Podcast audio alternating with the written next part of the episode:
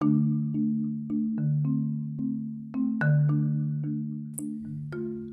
buenas tardes a todos gente, bienvenidos a mi cuarto episodio de podcast, acá Bautista Navarro reportándose nuevamente. Hoy vamos a hablar de un tema súper importante que nos compete a la gran mayoría de las personas, que es la ansiedad, ¿no? Voy a empezar a darle un enfoque más bien médico y profesional y después me voy a ir para los lados que me gustan a mí, que es la parte más bien holística, más bien integral, por el lado filosófico. Es importante entender a la ansiedad como un mecanismo adaptativo que hemos desarrollado hace muchísimo tiempo. O sea, nos tenemos, imagínense que nos tenemos que remontar a la época del hombre de las cavernas, en el cual había un entorno eh, hostil, un entorno peligroso, y hemos desarrollado la ansiedad como un mecanismo de defensa que, no, que preparaba al ser humano para estar en alerta ante cualquier peligro que podría haber en el ambiente, en nuestro entorno.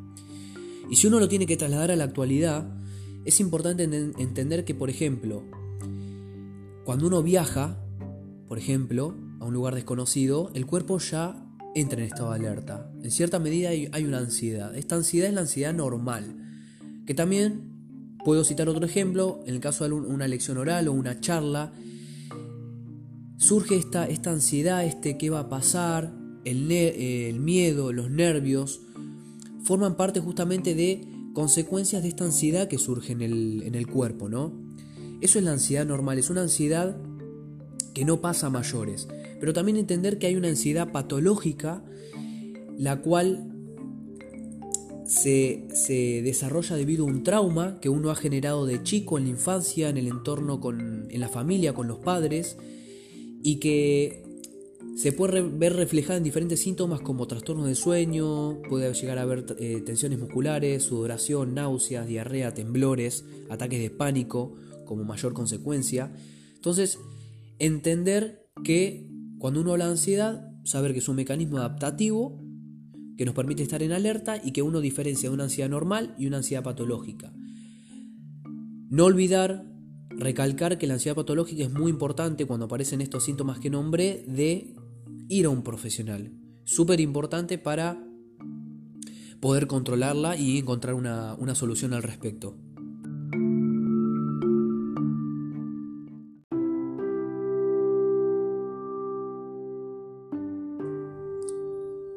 Es loco pensar que una vez que entramos al terreno de la subjetividad, nada tiene sentido y a su vez todo tiene sentido para uno. Por eso las experiencias propias creo que es lo que realmente nos diferencia a cada ser humano. Llevando esto a la ansiedad, es muy loco entender cómo existe una desconexión brutal entre la mente y el cuerpo. Esa desconexión brutal entre la mente y el cuerpo lo único que nos hace es acarrearnos al sufrimiento, es lo único que nos regala, porque tenemos un cuerpo físico real que está acá, aquí y ahora, y nuestra mente que va a mil, imaginando un futuro completamente irreal, inexistente, imaginario, y eso nos provoca sufrimiento. La ansiedad, imagínense esto, es nos hace escaparnos de la hora, de la realidad, y nos involucra en un futuro que no tenemos control pero es simplemente un mecanismo de defensa que usa el cuerpo. Entonces cuando uno ve ese entramado de pensamientos, la solución está en ser consciente de esos pensamientos y luego aceptarlos. Porque si hasta que uno no es consciente, esto en cualquier área de la vida, hasta que uno no es consciente de algo, realmente no puede valorarlo de la forma eh, que se merece valorarlo en, en ese caso o si uno tiene un error y quiere cambiar algo, hasta que uno no es consciente de eso, de esa situación, es imposible avanzar, es imposible cambiarlo. Cuando el sufrimiento viene, hay dos opciones. ¿Le damos una connotación positiva o le damos una connotación negativa? Son dos oportunidades, únicamente. A medida que uno vaya siendo consciente de esos pensamientos, uno va a poder empezar a observarlos, a aceptarlos y va a entender que el sufrimiento nos regala la oportunidad de crear y de innovar. Esto significa asignarle una connotación positiva al sufrimiento. Y cuando hacemos eso, les juro que se nos abren un montón de oportunidades para cambiar. El terreno está más despejado, está más libre, podemos pensar con mayor claridad. Y cuando logramos ver eso, y cuando logramos compenetrarnos con eso, observamos que detrás de la ansiedad existe el miedo. El miedo es la base de la ansiedad. Cuanto más ansiosos somos, cuanto más pensamientos se colocan en nuestra cabeza, pensamiento, pensamiento, otro pensamiento por arriba, cuanto más entramado de pensamientos, valga la redundancia, el miedo cada vez es menos visible, el miedo lo dejo de ver. Para ejemplificar esto del miedo y la ansiedad, pongamos un ejemplo. Tenemos que construir una pared y esos ladrillos los recubrimos con cemento, después los recubrimos con otro material, después con otro. Y, el, y, el, la materia prima base, que es el ladrillo, cada vez se ve menos, menos. Lo mismo pasa con la ansiedad y el miedo. Cuanto, cuanto más ansiamos, el miedo más escondido está. Llevándolo a la vida real, imaginemos que tenemos algún inconveniente con una pareja o con nuestros padres o con algún amigo. Y cada vez que la vemos esa persona, se nos vienen un montón de pensamientos a la cabeza. Como por ejemplo, eh, no, no me quiero comunicar con esa persona, tengo resentimiento, tengo bronca, tengo enojo. Todos esos pensamientos que surgen, todo eso forma parte de la ansiedad, es brutal. Y el miedo que esconde, por ejemplo, en el caso que yo tenga miedo a hablar con un integrante de la familia, por ejemplo, ¿Por qué puede ser? Por ejemplo, con los padres. Porque quizás cuando éramos chicos nos han rechazado, hemos creado cierta distancia con ellos, entonces al momento de hablar y de comunicar, tengo justamente miedo a que esa persona me rechace. Entonces, por tener ese miedo, lo que hago justamente es privarme de comunicarme, privarme de expresarle todo lo que siento. Esto lo puedes trasladar a un montón de situaciones de la vida.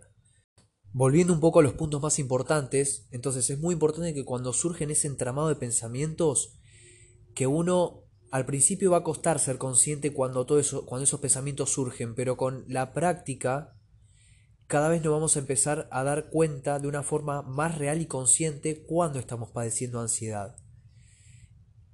Ser conscientes de ella, aceptarla y, e interpretar y ser conscientes, valga la redundancia, que debajo de, de esa ansiedad siempre hay un miedo, siempre. Teniendo en cuenta esto, les quiero compartir una, una, una reflexión, una serie de párrafos que escribí hace dos semanas, en un momento en el cual eh, había pasado por un momento bastante marcado de ansiedad. La verdad que siempre me encanta materializar y bajar todo a papel. Y todo lo que escribí siempre sale desde lo que soy, desde lo más profundo de mi corazón y me encantaría poder compartirlo con ustedes. Así que ahí se los dejo. Gracias por escuchar y nos vemos. Hoy me levanté dando por hecho que todo lo que pensé ayer quedó atrás. Con total firmeza asumí como un tonto el olvido de aquello. Hoy me levanto con una licuota de esperanza de que todo eso que pensé no volverá a interponerse jamás en mi camino. Les hablo a ustedes, a cada uno de esos pensamientos que por momentos interminables se adueñaron de mi incompletitud. Caigo otra vez en la incomprensión de lo que me pasa, mi mente se sumerge nuevamente en ese erótico y sensual baile repleto de confusión y agobio. Continúo sin encontrar salida e imaginando que en aquel cabaret voy a encontrar lo que tanta falta me hace. No lo encuentro, no veo la manera. Me perdí nuevamente en mi confusa imaginación. Convivir con vos se ha vuelto una rutina. Pareciera que la tranquilidad y la paz mental ya no forman parte de mi diccionario. Llego a pensar que el sufrimiento positivo que me traes es una prueba, un reto, un desafío que conlleva mirar hacia adentro, Sos una hija de puta.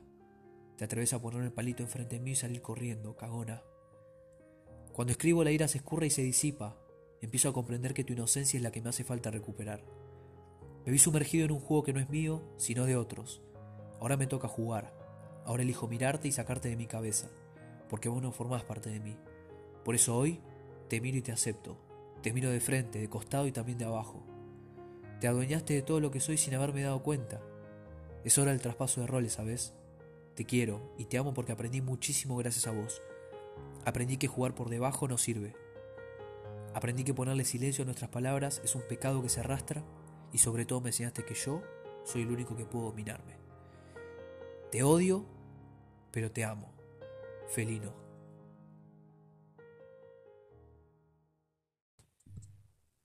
Les agradezco profundamente a todos los que se tomaron siete minutos de su tiempo para escucharme. La verdad que me encanta aportarles desde lo que soy, desde mis experiencias y espero poder seguir compartiendo con ustedes todo lo que vaya transitando en este camino. Gracias por escuchar, les mando un abrazo muy grande a todos.